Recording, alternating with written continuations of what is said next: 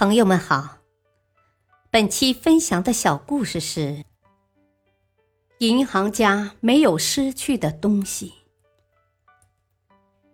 有一位银行家，在五十一岁的时候，财富高达数百万美元，而到五十二岁的时候，他失去了所有的财富，而且背上了一大堆债务。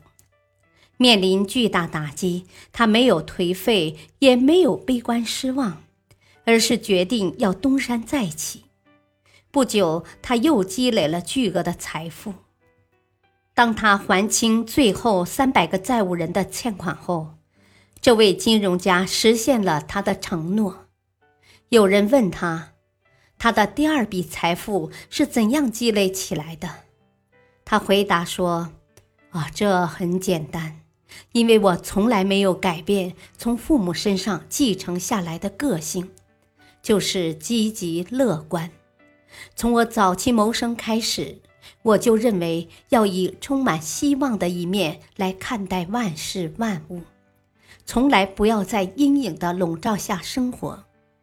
我总是有理由让自己相信，实际的情况比一般人设想和尖刻批评的情况要好得多。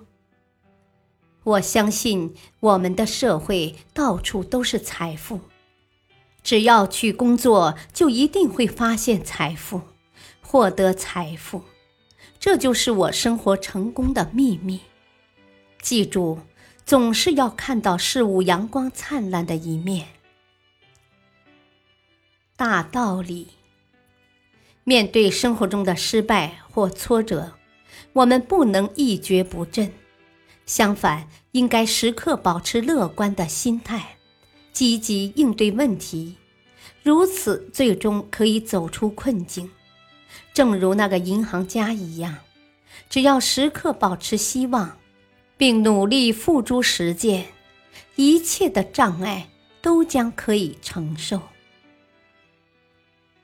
感谢收听，再会。